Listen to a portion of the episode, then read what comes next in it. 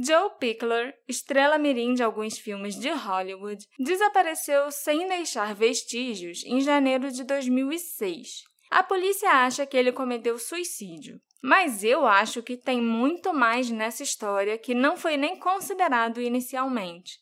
Será que alguém mataria outra pessoa por causa de um jogo?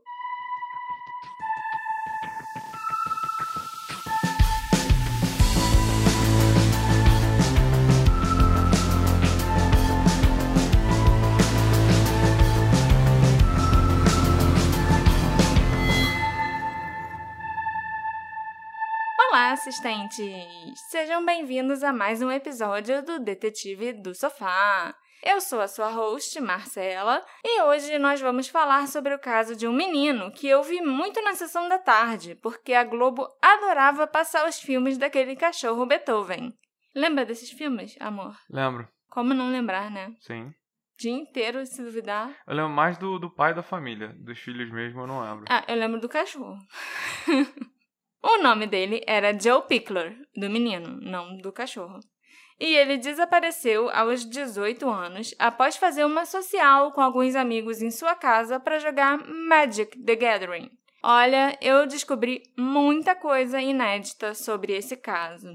Mas antes da gente começar, eu quero agradecer a todo mundo pelo carinho que o nosso episódio da semana passada recebeu.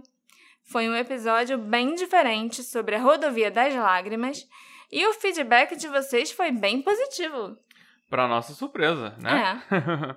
mas estamos aqui de volta, à programação normal. E acho até que a gente esqueceu de falar da outra vez, mas é importante lembrar nossos ouvintes que eles podem apoiar a gente, né? Isso. Pra gente continuar a fazer esse podcast, a Marcela continuar investigando. Esse caso aqui, que ela. Eu já sei que ela descobriu um monte de coisa inédita. Então, quem puder ajudar a Marcela, inclusive, a comprar um computador novo, porque Jesus!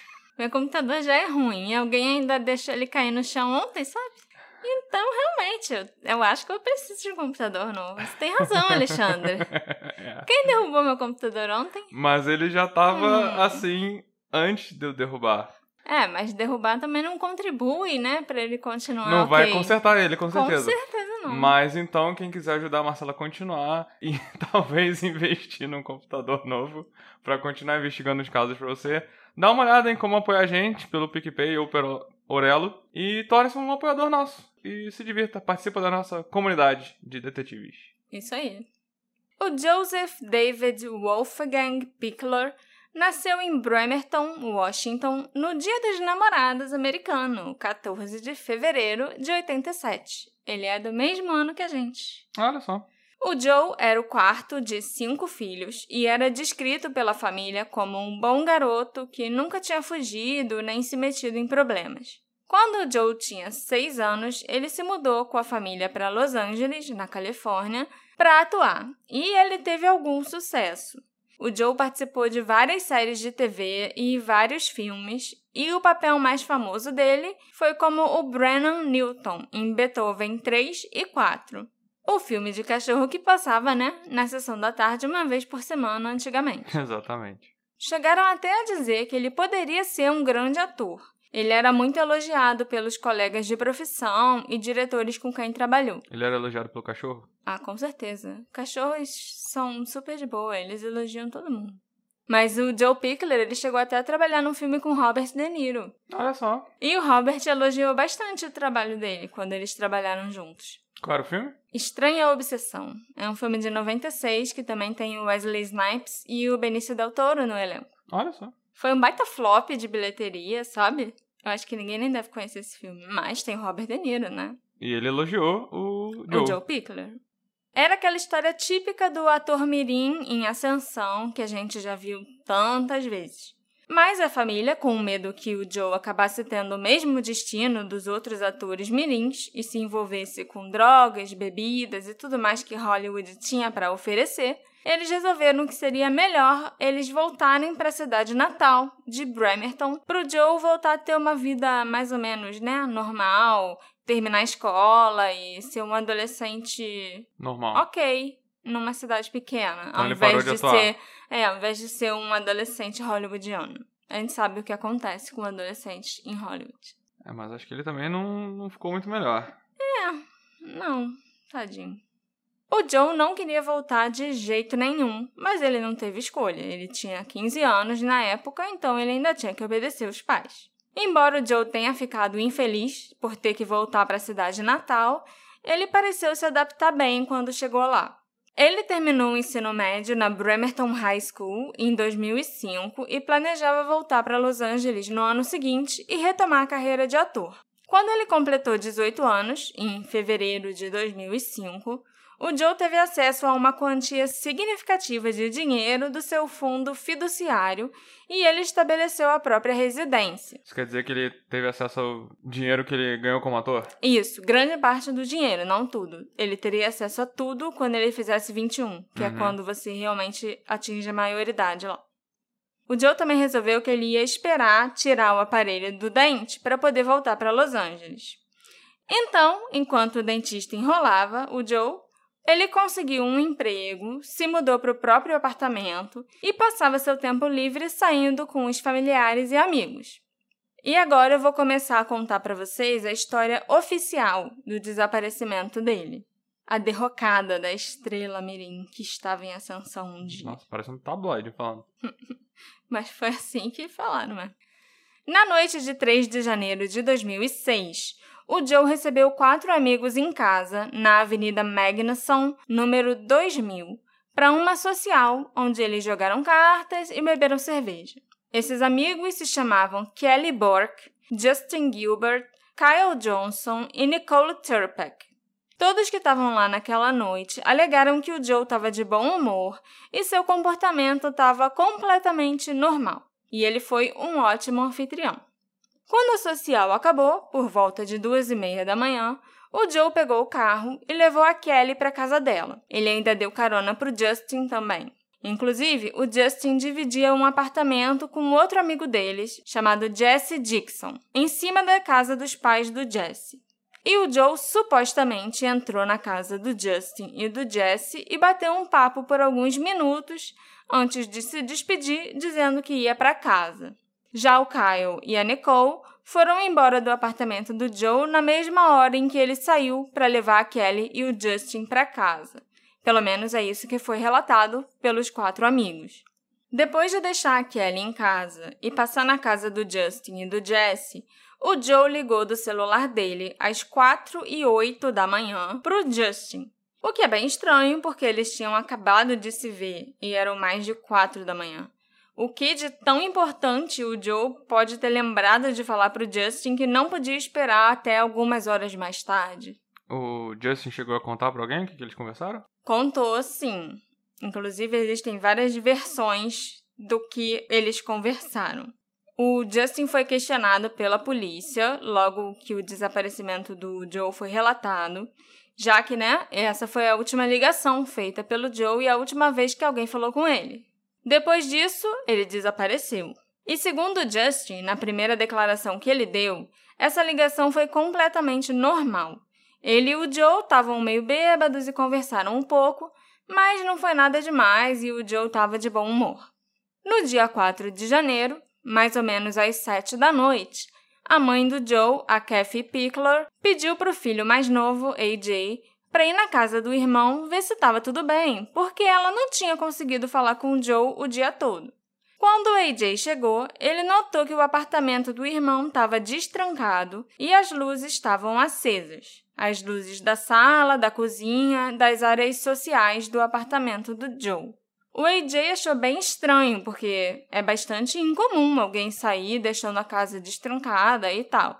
Dava a impressão que o Joe tinha ido em algum lugar rapidinho e já ia voltar. Tipo, foi na casa de um vizinho, ou então na portaria do prédio, na garagem. O problema é que, além disso, o apartamento também estava bagunçado e parecia que os pertences do Joe tinham sido revirados. O AJ ficou esperando por cerca de uma hora para ver se o irmão voltava para casa, e ele também chegou a falar com um ou dois vizinhos que não tinham visto o Joe naquele dia. Depois disso, ele desistiu, apagou as luzes, trancou a porta e foi embora. No dia seguinte, 5 de janeiro de 2006, aproximadamente às 8 da manhã, a Kathy foi pessoalmente ao apartamento do filho na Avenida Magnuson. Ela viu que as coisas ainda estavam como o AJ tinha descrito e que o Joe não estava em casa, nem parecia ter estado. Então, ela foi até a delegacia registrar o desaparecimento do filho. A Kathy, nesse dia, também foi até o trabalho do Joe, a loja Discordia Games, mas o empregador disse que o Joe não tinha aparecido para trabalhar no dia anterior e também não tinha ligado dando uma justificativa. E naquele dia, o Joe também ainda não tinha chegado no trabalho. A mãe então ligou para os outros filhos, os irmãos do Joe, e pediu para eles a ajudarem a procurar o Joe pela cidade. A Kathy pegou o carro e ficou dirigindo para ver se encontrava o Joe ou o carro dele, que também estava desaparecido. Os irmãos mais velhos começaram a ligar para os amigos e a procurá-lo nos lugares que os jovens frequentavam na cidade. E o irmão mais novo, o AJ, ligou para o Justin pedindo ajuda para tentar encontrar o Joe. O AJ e o Justin então se encontraram na frente do prédio do Joe.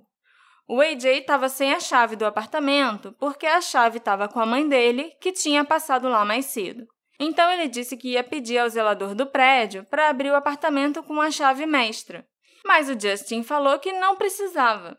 Ele saltou para a varanda do Joe, passou por uma porta dos fundos que ele sabia que estava destrancada, entrou no apartamento com a maior facilidade e lá de dentro ele abriu a porta da frente para o AJ. Eita, fez parkour. E é bem estranho isso, né? Como assim você sai entrando na casa dos outros desse jeito? Num apartamento que pode até ser uma cena de crime, sei lá. Depois disso, o AJ deu uma olhada pelo apartamento de novo, perguntou para Justin o que eles tinham feito na noite em que o irmão desapareceu, e o Justin disse que eles só ficaram jogando Magic e tomando cerveja. Os familiares e a polícia continuaram procurando o Joe pelos próximos dias mas foi só no dia 9 de janeiro que a primeira pista surgiu. O carro do Joe, um Toyota Corolla 2005 prateado, foi encontrado por AJ e Justin no estacionamento do restaurante mexicano preferido do Joe. E todos os seus pertences, incluindo o celular, ainda estavam no carro, exceto a carteira e as chaves do carro. O AJ achou muito suspeito como o Justin parecia saber exatamente onde o carro abandonado do Joe estava. Ele disse que os dois tinham resolvido sair no dia 9 de manhã para procurar o Joe e o carro dele. E o AJ teve a impressão que o Justin deu algumas voltas, meio que em círculos, por uma área perto da casa do Joe, e depois ele pareceu dirigir diretamente para onde estava parado o carro do Joe. Hum. Quando a polícia chegou ao local e vasculhou o carro por pistas do paradeiro do Joe, eles encontraram um papel entre os pertences espalhados pelo carro. A polícia afirmou que aquele papel era um bilhete que tinha sido escrito pelo Joe e declarou que era uma nota de suicídio. Nesse papel estava escrito, entre outras coisas, que o Joe gostaria de ter sido um irmão melhor e mais forte para seu irmão mais novo, AJ, e que ele gostaria que todos os seus pertences um dia fossem para o irmão. Essa nota, esse papel é público? A gente consegue ver? Não, a gente não consegue ver. Eu até tentei, é, mas não tem foto dele na internet, em lugar nenhum. Eu acho que a polícia deve ter levado e perdeu. Uhum. Robbie Davis, o detetive responsável pelo caso, disse numa entrevista que ele deu para a Associated Press na época que havia uma boa indicação que o Joe pudesse ter se suicidado. Os membros da família logo de cara disseram que aquele papel era só um poema que estava largado junto com os pertences do Joe no carro e que eles não achavam que o Joe teria cometido suicídio. Mas o detetive Rob Davis disse para Kathy que o Joe provavelmente tinha saltado de uma ponte próxima e que o corpo dele flutuaria de volta para a superfície em alguns meses. A polícia então liberou o carro para a família e não fez nenhum tipo de perícia. Eles não recolheram nenhuma evidência nem nada parecido. Para eles, aquele caso já estava praticamente encerrado.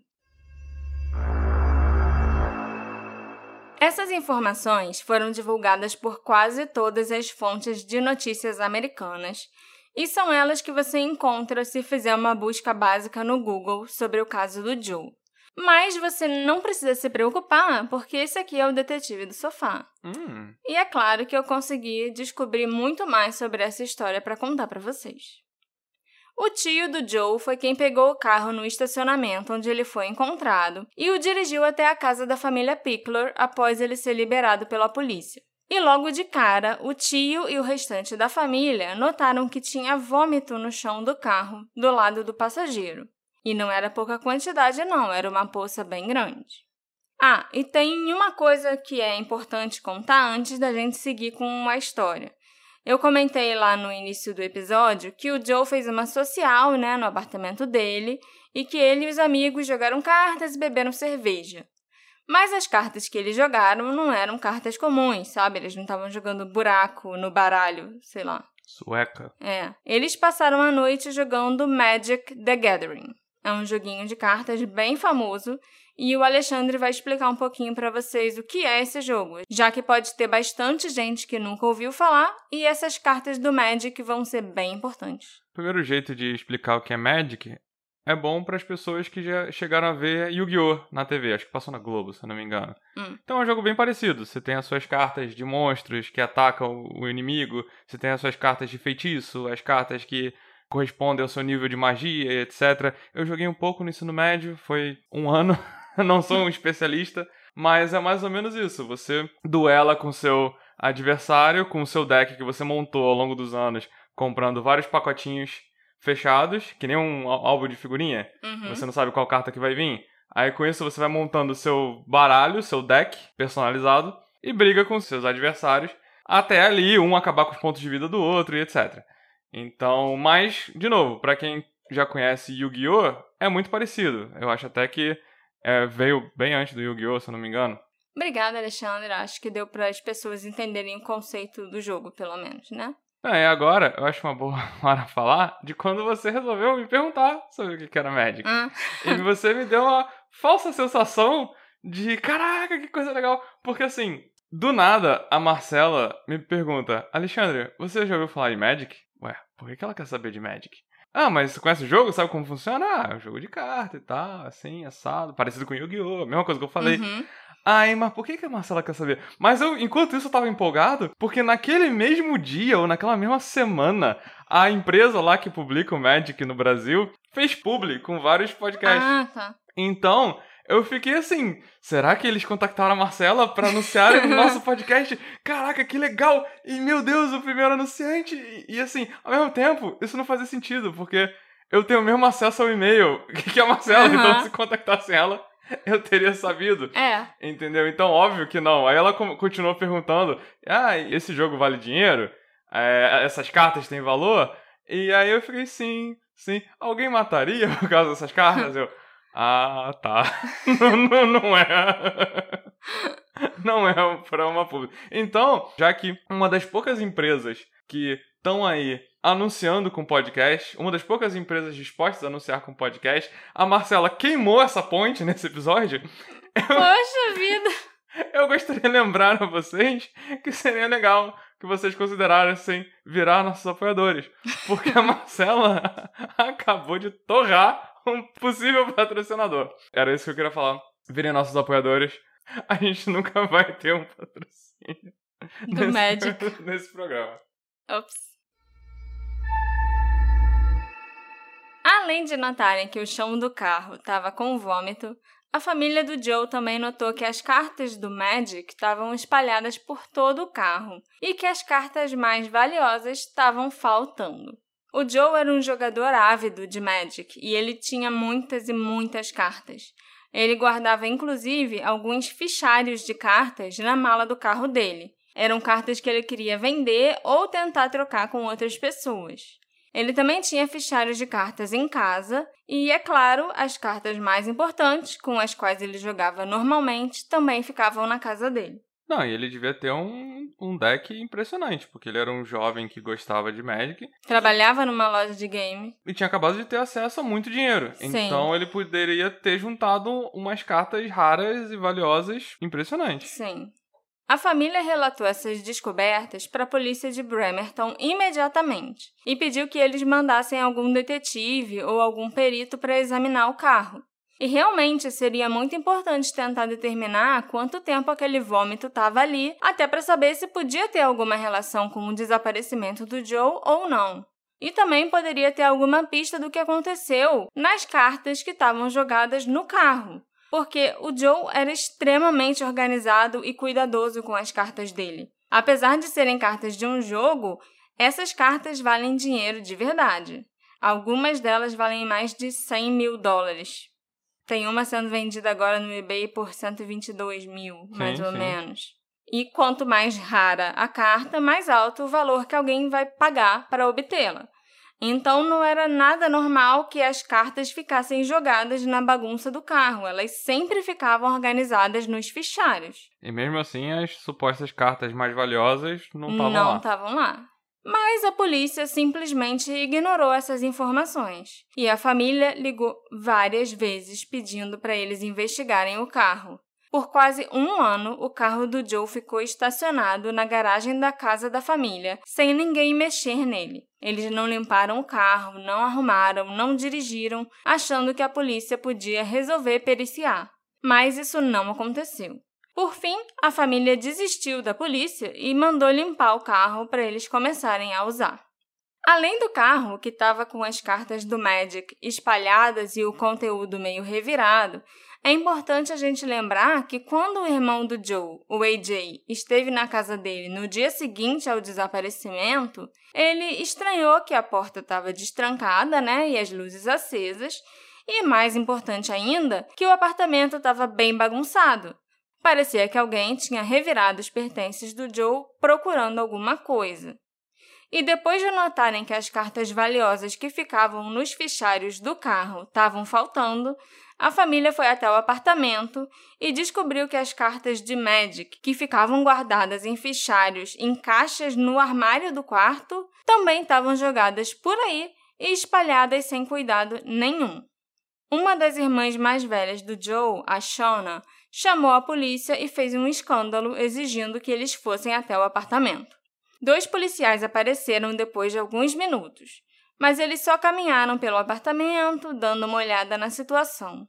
A Shona relatou que essa visita não durou mais de três minutos. E os dois policiais disseram que parecia estar tudo bem, não tinha nada de errado e foram embora. O apartamento nunca foi processado como uma possível cena de crime, assim como o carro. Ninguém nunca testou procurando por sangue ou por digitais.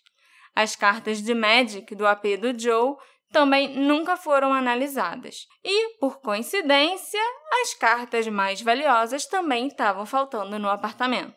Outra coisa que chamou a minha atenção é que o último lugar onde o Joe supostamente foi visto com vida foi a casa do Jesse e do Justin, né, que ficava em cima da casa dos pais do Jesse.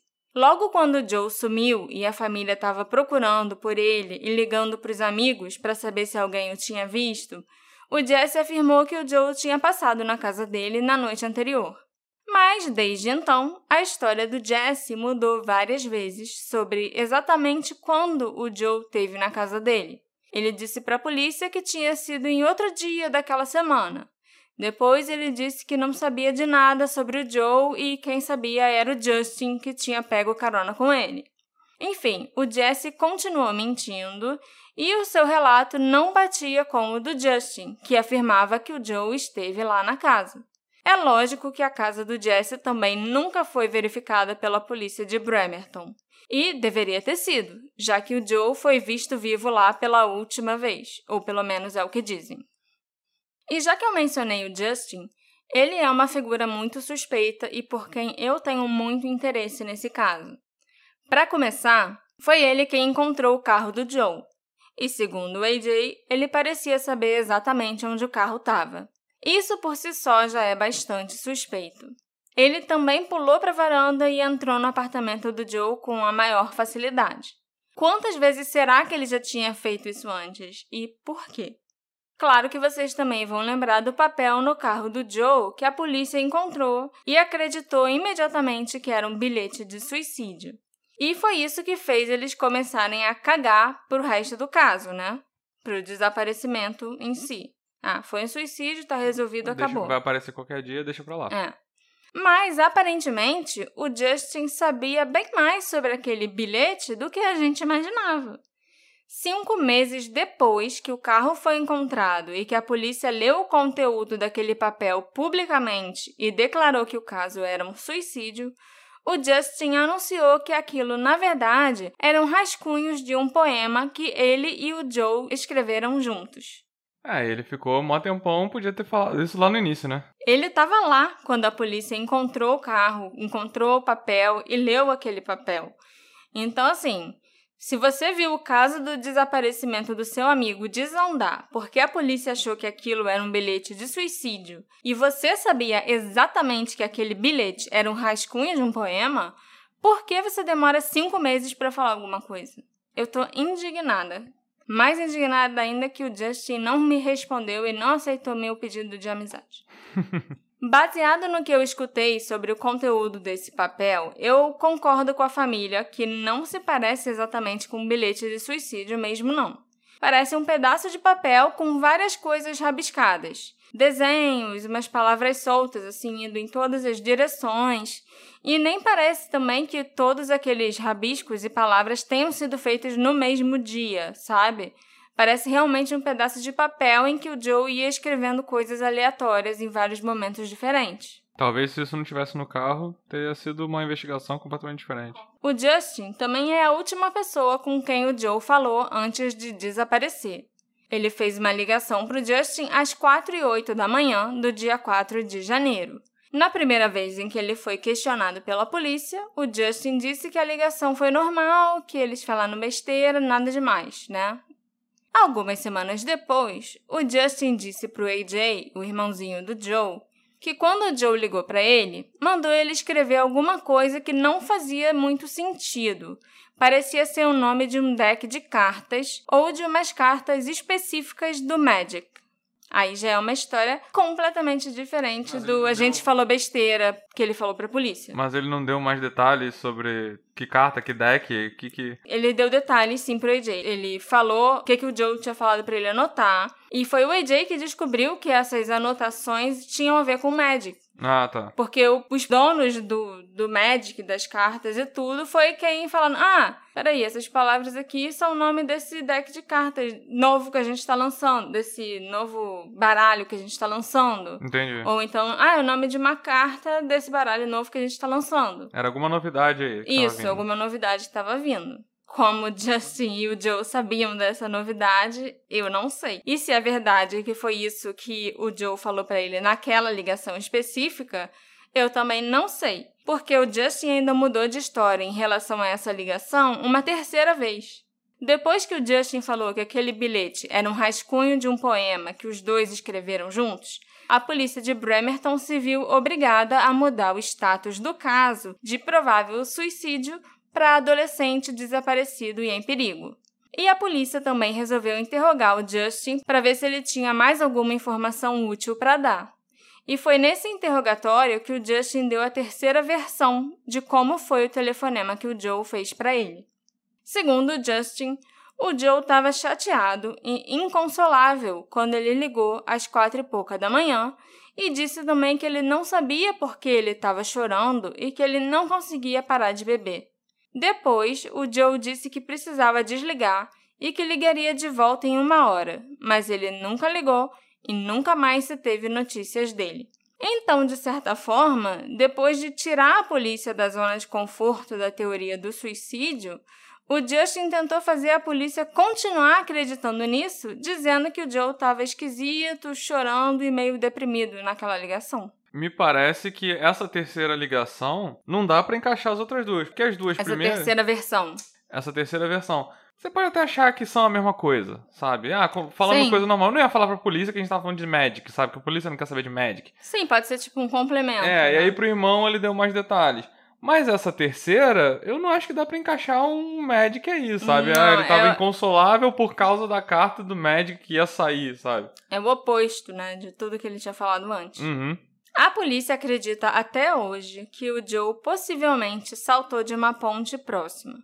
Mas essa teoria parece bem improvável, já que os cães farejadores foram levados até o local onde o carro do Joe estava e eles não conseguiram rastrear o cheiro do Joe perto dessa ponte ou indo na direção da ponte. Na verdade, os cães só identificaram o cheiro do Joe ali no carro, mas eles não conseguiram rastrear o Joe em lugar nenhum fora do carro dele. Será que o Joe realmente deixou o carro ali antes de desaparecer?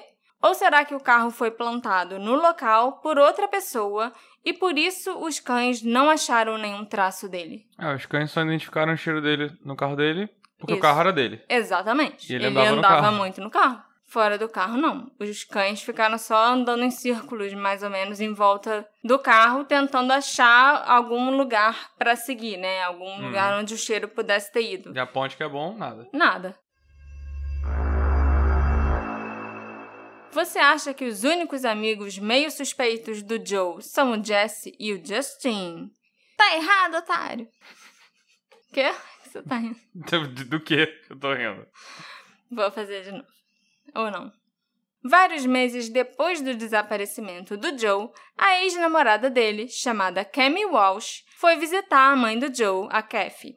E essa é a primeira vez que vocês escutam o nome da Cammy aqui no caso, porque ela não estava na social que rolou na casa do Joe. E a Cammy, nessa visita que ela fez para Kathy, meio sem querer, deixou escapar enquanto elas conversavam que ela e um outro amigo foram até o carro do Joe quando ele estava estacionado atrás do restaurante para tentar retirar itens lá de dentro que pudessem causar constrangimento à família. Mas quando ela e o amigo chegaram, a polícia já estava na área e já tinha encontrado o carro. Eita. A Kathy ficou muito surpresa e perguntou para Cammy como ela sabia onde o carro do Joe estava antes da polícia encontrar. E a Cammy não respondeu. A Cammy supostamente não estava nessa social na casa do Joe. Ela não teve contato com o Joe naquele dia que ele sumiu. Então, como logo ela poderia saber onde o carro estava? E o que essa menina queria tirar de dentro do carro? Não foi encontrado nada que deixasse o Joe ou a família envergonhados e constrangidos. Então, ou ela conseguiu tirar o que ela queria, ou ela mentiu e, na verdade, ela queria tirar evidências incriminatórias do carro que podiam levar a ela e aos amigos. A Kemi super me deixa com a pulga atrás da orelha. Ela estava se metendo muito no caso, sendo que ela nem precisava ser mencionada, já que ela não estava entre os amigos que estiveram com o Joe na noite que ele sumiu. E além desse papo estranho que ela mandou para Kathy, a Kemi também admitiu que ela tinha a chave reserva do carro do Joe. Eita. E nem fudendo que eu ia deixar a chave reserva do meu carro com um ex. Nem cópia da chave de casa, nem nada parecido. Ou o Joe era muito inocente e ele realmente tinha dado a chave para Kemi e achou que não tinha problema ela continuar com a chave, ou ela conseguiu essa chave de alguma outra maneira. Eu não descarto ele ser inocente, porque ele tinha 18 anos, né? Tu vai deixar, sério, que você vai deixar a cópia da sua chave com a sua ex? 18 anos, né? Todo mundo faz besteira. Se ele, com 18 sobrevive... Se ele tivesse sobrevivido, acho que ele teria ah, aprendido essa lição. Com certeza. E não foi só isso que eu descobri sobre a Cami, não. Ela criou um perfil pro Joe no MySpace. E era um perfil que o Joe nunca usou, mas que os amigos usavam bastante. A Cami, inclusive, respondia mensagens e fazia postagens como se fosse o Joe. Mas depois que ele desapareceu, depois do dia 3 de janeiro, ela nunca mais fez login naquele perfil. A verdade é que a gente nem sabe se o próprio Joe sabia que ele tinha um perfil no MySpace. Eu chutaria que não. E todos os amigos que estiveram com o Joe naquela noite, além da própria Cami, enviaram mensagens para aquele perfil falso do Joe depois que ele desapareceu. Eles postaram no perfil dele algumas mensagens preocupadas, pedindo que ele desse notícias, que ele aparecesse logo e tal, Isso antes ou depois de encontrarem o carro? ao longo do tempo todo. Logo depois do A polícia do dia... já tinha falado que era suicídio e eles ficaram postando coisa? Não. No dia 4, dia 5, eu acho, dois dias depois, né, dessa social que teve na casa dele, que os irmãos do Joe, a mãe, ficaram mais preocupados e começaram a ligar para os amigos para ver se alguém sabia dele. E foi a partir daquele momento que todo mundo começou a postar no MySpace do Joe. Uhum. E isso continuou ainda até depois da polícia declarar que achava que tinha sido um suicídio, sim. Eles continuaram postando, ah, dá notícia, cara, onde é que você tá? A gente tá muito preocupado com você e tal. Mas esse perfil era. Foi a ex-namorada que criou. E era ela que usava. E ela também mandou mensagem. Pois é, exatamente. Se você sabe que o Joe não tem acesso àquele perfil, porque foi você que criou e era você que controlava, não tem por que você ficar postando mensagem. É, os amigos talvez não soubessem.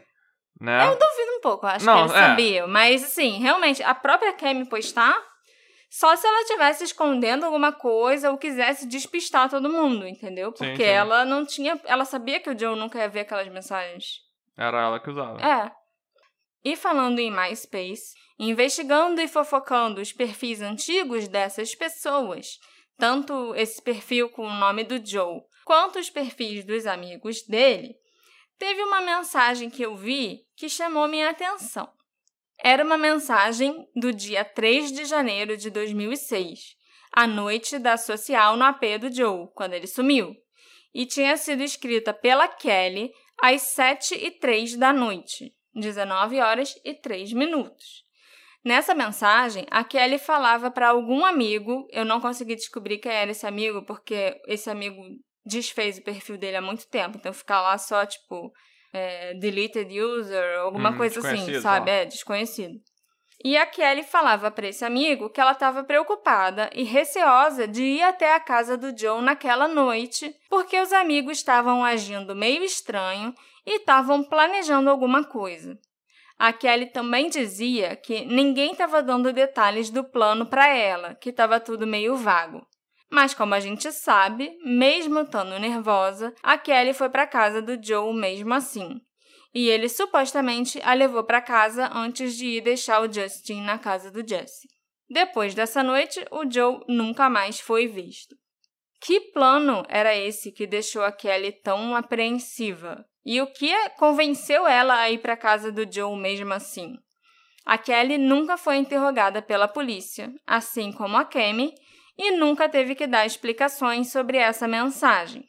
E sobre a Kemi, onde ela estava na noite em que o pessoal se reuniu na casa do Joe? O que, que ela estava fazendo nesse dia? E quem era o amigo com quem ela estava indo retirar as coisas do carro do Joe? Porque ela falou para Kathy que era ela e um amigo que estavam indo lá Uhum. para tirar as coisas constrangedoras. Ela falou constrangedoras, né? Hum. A gente sabe que provavelmente eram as coisas incriminadoras. Eu primeiro achei que o amigo devia ser o Justin, já que ele também parecia saber onde o carro estava, né? Ele levou o AJ lá e o AJ achou até. ficou meio desconfiado, tipo, ué, ele veio direto pra cá, ele Uhum. sabia onde estava o carro? Mas não pode ser o Justin, porque o Justin estava com o AJ quando o carro foi encontrado. E imediatamente após encontrar o carro, o AJ chamou a polícia. Como a Kemi disse que quando ela e o amigo chegaram no local, a polícia já estava lá, já tinha encontrado o carro, esse amigo não pode ser o Justin. Primeiro porque o Justin falaria para ela nem ir até lá porque a polícia já tinha encontrado o carro. Ela estava só perdendo tempo. Uhum. E segundo, porque ele estava lá com a polícia e o AJ quando o carro foi encontrado. E ninguém pode estar em dois lugares ao mesmo tempo. Ele não podia estar com a Kemi vendo a polícia, Nem com nem com a polícia e o AJ. E eu confio mais na polícia que sabia que o Justin estava lá. Então eu concluo que, além da Kemi e do Justin, pelo menos mais um dos amigos sabia onde o carro estava antes dele ser oficialmente encontrado. Pelo que eu fiquei sabendo, através de outras pessoas que também estudaram com o Joe e que eram próximas dele, o Joe parecia estar tentando se distanciar dos amigos. Os seis que eu já mencionei por nome, né, e que estavam na casa dele e tal. O Joe não queria mais ser associado a esse grupo de pessoas. Alguns dos amigos eram amigos de infância dele, que ele conhecia desde que ele era bem pequenininho. Mas essas pessoas mudaram enquanto o Joe estava em Los Angeles. Todo mundo cresce e vai mudando, né? Isso é normal. Quando o Joe voltou para a cidade, ele reencontrou os amigos de infância e voltou a andar com eles. Mas o Joe e esses amigos eram muito diferentes uns dos outros. E pelo que eu fiquei sabendo, o Joe era bastante zoado por esses seis pelas costas. Porra. Eles zombavam e riam do trabalho dele como ator mirim. Pareciam ter um pouquinho de inveja também, porque o Joe tinha o próprio dinheiro e independência. Devia ser o único com uma casa própria. É. E os amigos também pareciam ser próximos do Joe exatamente por causa do dinheiro dele, para tirar vantagem de ter alguém rico por perto, sabe? Sim, sim. E é isso que eu falei. Ele devia ser o único que tinha uma casa Sim. longe de pais, É. onde podiam marcar as coisas. É, exatamente. Eu acho que o próprio Joe, ele não devia nem imaginar isso a princípio, né? Ele sempre é descrito como um garoto bom e gentil. Mas aos poucos ele deve ter percebido que essas pessoas não eram amigos dele de verdade. E por isso ele devia estar querendo se afastar. Inclusive, tem até um relato de um conhecido, um amiguinho de escola do Joe, falando que, ah, eu sei que ele nem queria ter recebido esses amigos aquela noite na casa dele, mas en- encheram tanto o saco do Joe, perturbaram tanto ele que ele acabou cedendo e aí teve essa social pra jogar Magic na casa dele. Uhum. É. Por isso, ele era o único que tem. Mas ele não queria. Sim, sim, sim. Então talvez se ele tivesse, se ele não tivesse cedido, ele ainda estaria aqui. A gente não sabe. Eu encontrei todos esses amigos do Joe. Eu encontrei o Justin, o Jesse, o Kyle, a Kelly, a Nicole e a Kemi. E eu entrei em contato com os seis, perguntando se eles gostariam de dar uma entrevista sobre o desaparecimento do Joe ou se eles podiam conversar comigo informalmente sobre o caso. Tentou, né? Tentei. Mas cinco deles me ignoraram, não responderam às mensagens. E um deles me bloqueou. O Kyle, inclusive, foi quem me bloqueou no Instagram imediatamente após ver a mensagem que eu mandei. E eu fiquei bem surpresa, porque eu descobri coisas e desconfio de quase todos os amigos, né? A gente já falou aqui da Kemi, da Kelly, do Justin. Justin, do Jesse. Mas o Kyle e a Nicole são duas pessoas de quem eu não sei nada. Não tinha Além- por que desconfiar. É, além de que eles estiveram na social do apartamento do Joe aquele dia e foram embora. Mas aí logo o Caio foi lá e me bloqueou sem pensar duas vezes, sabe? e é lógico que eu achei isso meio estranho. Continuei tentando encontrar mais coisas sobre o Kyle, mas hum, não consegui achar nada assim, ligando ele ao caso de alguma forma que seja suspeita, sabe? Teve uma pessoa que me respondeu. Era um cara chamado Lawson Harrison, que também conhecia o Joe da escola e que às vezes jogava Magic com ele e com esse grupo de amigos. E o Lawson foi bem legal e me mandou várias informações sobre o Joe que eu não sabia. Eu vou ler o texto dele meio que na íntegra para vocês. Meu nome é Lawson e eu jogava Magic com Joe e seu grupo regular de amigos no Discordia Games, onde o Joe trabalhava, várias vezes por semana. Em algumas ocasiões, nós até viajamos juntos para Seattle e participamos de torneios e pré-lançamentos do jogo. Nós não éramos grandes amigos, mas sempre tínhamos boas conversas quando estávamos juntos. Eu costumava vender Vicodin que eu roubava da minha mãe para o Joe a cada duas semanas e também vendia cogumelos que eu comprava de outra fonte uma ou duas vezes por mês para ele. A última vez em que eu vi o Joe foi um dia antes dele desaparecer. Ele veio à minha casa em Lionsfield no meio da noite do dia 2 para o dia 3 de janeiro e comprou muitos cogumelos que eu tinha. Ocasionalmente, eu ia às festas que o Joe dava no apartamento dele, e eu posso dizer que algumas das coisas que eu testemunhei lá foram deploráveis. Embora eu tenha certeza de que elas eram bem pagas para isso, as meninas que compareciam eram convidadas a fazer coisas muito degradantes para caras muito depravados. Eita. Eu não tô tentando pintar o Joe como um cara que gostava de humilhar mulheres, porque ele não era assim. Isso é só o que o dinheiro e a pressão dos colegas podem fazer com qualquer jovem. Provavelmente nós nunca saberemos o que realmente aconteceu com ele, e por isso a mãe e a família do Joe têm minhas simpatias. Eu mesmo sempre me perguntei o papel que eu desempenhei em qualquer decisão que ele possa ter tomado naquele dia. É um dos meus grandes arrependimentos nunca ter sido capaz de reconhecer o que estava acontecendo com ele. Uma coisa que sempre me faz questionar a competência do Departamento de Polícia de Bremerton é o fato de eu nunca ter sido questionado ou mesmo contatado sobre o desaparecimento do Joe, nem uma vez. Para resumir, isso é o que eu acho que realmente aconteceu. O Joe ficou deprimido por uma série de razões e, quando percebeu que os amigos que ele mais queria manter estavam apenas interessados em sua carteira. Essa depressão, junto com os cogumelos, pode ter sido uma combinação fatal. Os cogumelos são uma droga muito poderosa que amplifica e distorce as experiências de uma pessoa, tanto negativa quanto positivamente. Odeio admitir, mas é uma droga que pode fazer com que as pessoas tomem decisões precipitadas, e honestamente, acredito que possa ter feito ele se sentir preso em um poço de desespero do qual ele não tinha como sair. Me arrependo todos os dias de ter vendido os cogumelos para ele. Lawson Harrison. Esse Lawson parece acreditar que ele se matou, né? Sim, ele acredita que foi uma combinação de várias coisas. Foi esse saber dos amigos falsos e ficar deprimido e usar a droga e provavelmente a droga teria feito ele se sentir ainda pior e tomar uma decisão dessa de acabar se matando. Então, na verdade, todo mundo teria culpa no cartório aí, né? Uhum. Claramente, o Lawson era alguém que sabia bastante o que estava acontecendo na vida do Joe. Ele sabia que os amigos dele não eram amigos de verdade e sabia que o Joe estava um pouco deprimido, coisa que a família do Joe sempre negou. O Lawson também parece se sentir culpado e acredita, assim como a polícia, que o Joe pode ter cometido suicídio. Eu fiquei com pena do Lawson. Ele tá sóbrio limpo há 10 anos já. Pô, o que aconteceu com o Joe?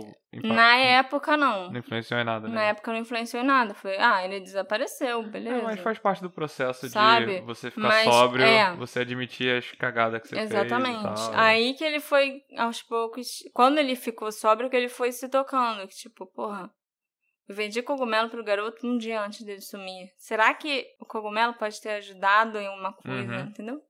Mas, Lawson, eu até acho que é possível sim que isso tenha acontecido. Mas eu sou mais inclinada a acreditar que alguma coisa aconteceu naquela noite. Suicídio, acidente, crime, o que quer que seja que tenha acontecido, aqueles amigos sabem o que houve. A polícia de Bremerton nunca obteve um mandado para recuperar as mensagens privadas no MySpace das pessoas vistas pela última vez com Joe Pickler. Eles também nunca recuperaram os registros telefônicos do celular do Joe e dessas mesmas pessoas que estiveram com ele. O detetive Rob Davis disse para a família Pickler que não havia causa provável para obter os registros de telefone celular dos amigos do Joe, eu acho que eu já dei muitas causas prováveis até agora, né, para você querer investigar essas pessoas, mas tudo bem.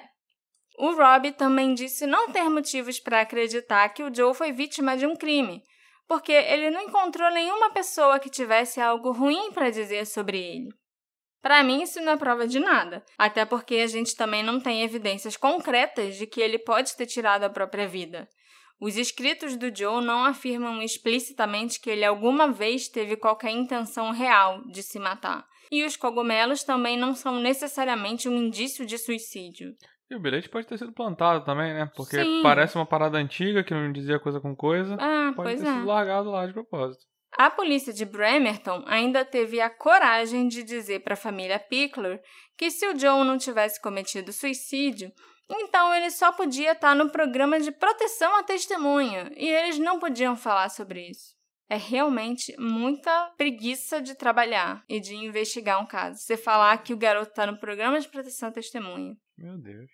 Para não dizer que a polícia não trabalhou nesse caso, em junho de 2006, seis meses após o desaparecimento do Joe, quando eles tiveram que mudar o status dele para adolescente desaparecido em perigo, o departamento de polícia de Bremerton foi até a casa dos Pickler e tirou fotos do carro do Joe.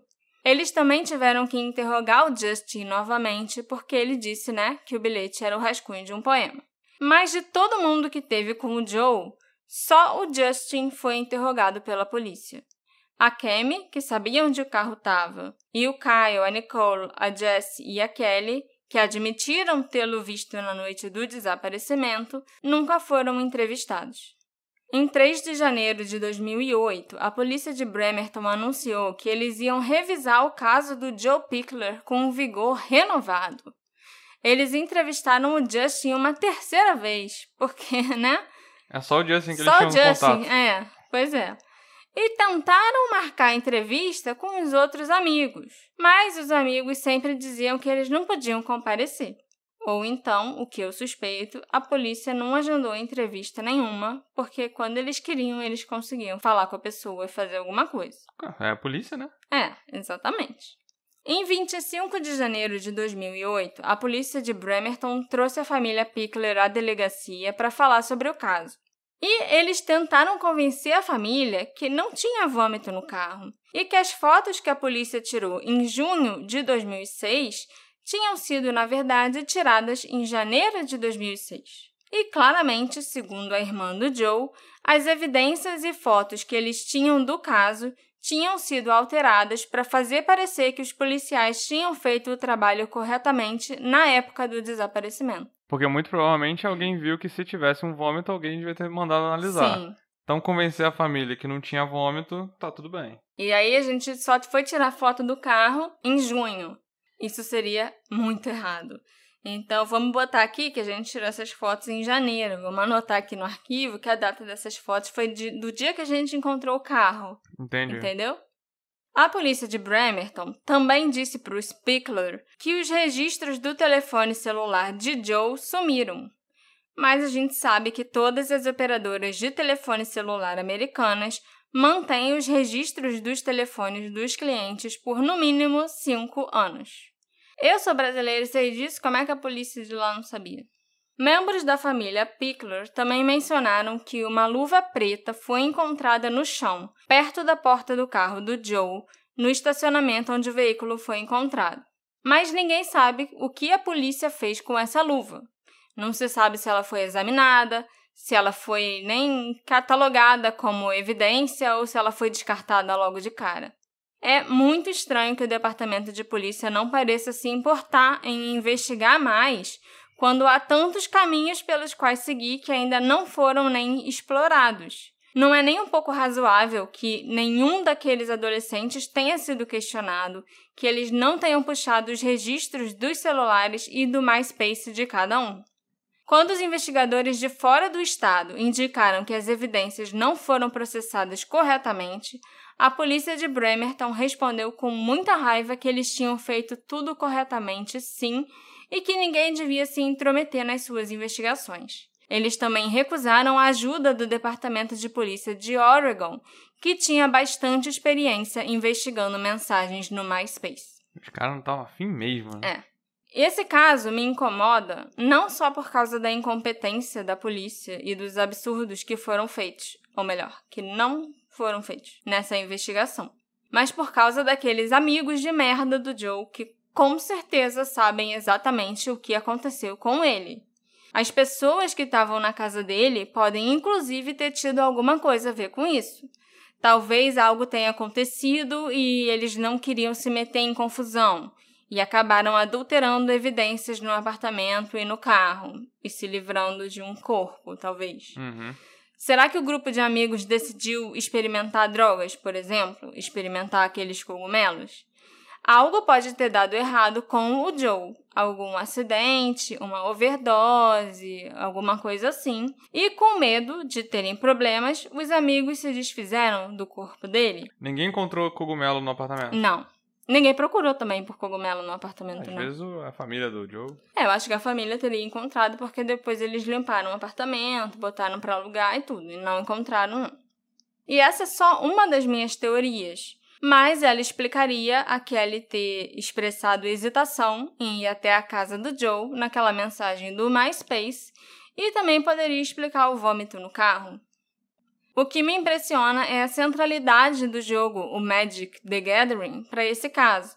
Foi por causa do jogo que o Joe recebeu os amigos naquela noite. E foi para falar do jogo que ele ligou para o Justin 4 da manhã, de acordo com uma das versões que ele deu. E claro, várias cartas raras estavam entre os itens que sumiram com o Joe. O que aconteceu naquele jogo? Não seria a primeira vez que alguém se depararia com um crime devido a um jogo, ainda mais num jogo onde as cartas podem valer tanto dinheiro como no Magic. Eu me pergunto se os amigos podem ter roubado as melhores e mais valiosas cartas de Magic do Joe e acharam que ninguém ia notar. É fato que uma carta valiosa que o Joe tinha foi vendida em 2006 no eBay por alguém de Bremerton. Isso foi o irmão que te falou, né? Foi. O AJ que me falou. Eu também acho que o carro pode ter sido plantado no lugar onde ele foi encontrado. Para começar, os cães não conseguiram farejar o Joe naquela área, além de dentro do próprio carro. Também é um local estranho para você largar o carro se ele resolvesse cometer suicídio ou fugir, por exemplo. O estacionamento do restaurante preferido dele. O restaurante não estava nem aberto aquela hora para justificar ele, sei lá, querer fazer uma última refeição gostosa. Então eu acho que em uma tentativa de encobrir um crime, os criminosos pensaram que pareceria mais natural se o carro fosse encontrado em um lugar que o Joe frequentava. Sem contar que pelo menos três pessoas sabiam onde o carro estava antes dele ser encontrado.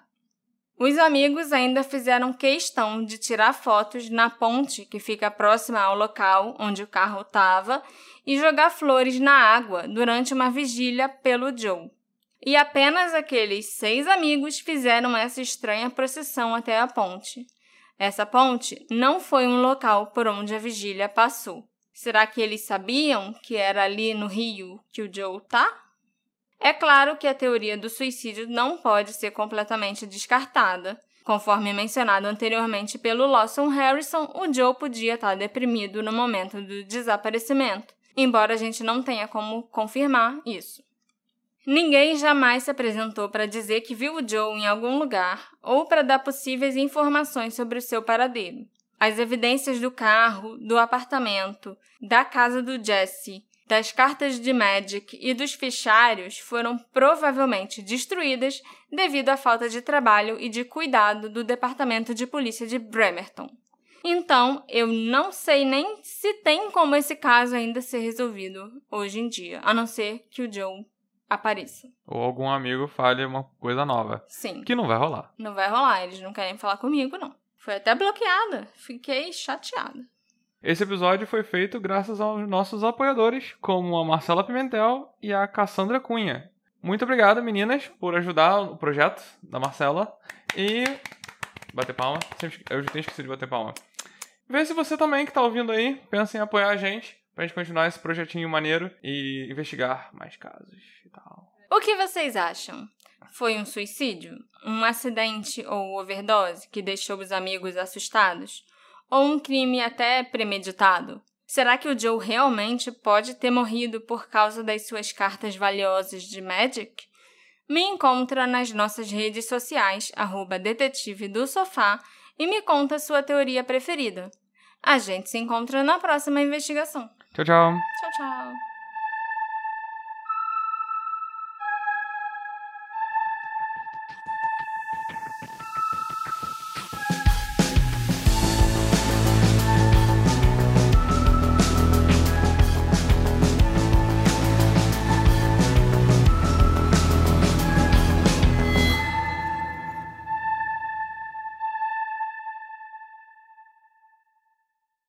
Hey, você se interessa por crimes reais, serial killers, coisas macabras e tem um senso de humor um tanto quanto sórdido? Se sim, você não está sozinho. Se você precisa de um lugar recheado de pessoas como você, venha conhecer o podcast Pátria Amada Criminal. Todas as semanas tentamos entender o pior da humanidade. Nesse processo a gente ri, chora, fica brava, fofoca, porque afinal de contas é assim que a gente fala quando está entre amigos. Suas novas melhores amigas trevosas estão aqui no Pátria Amada Criminal.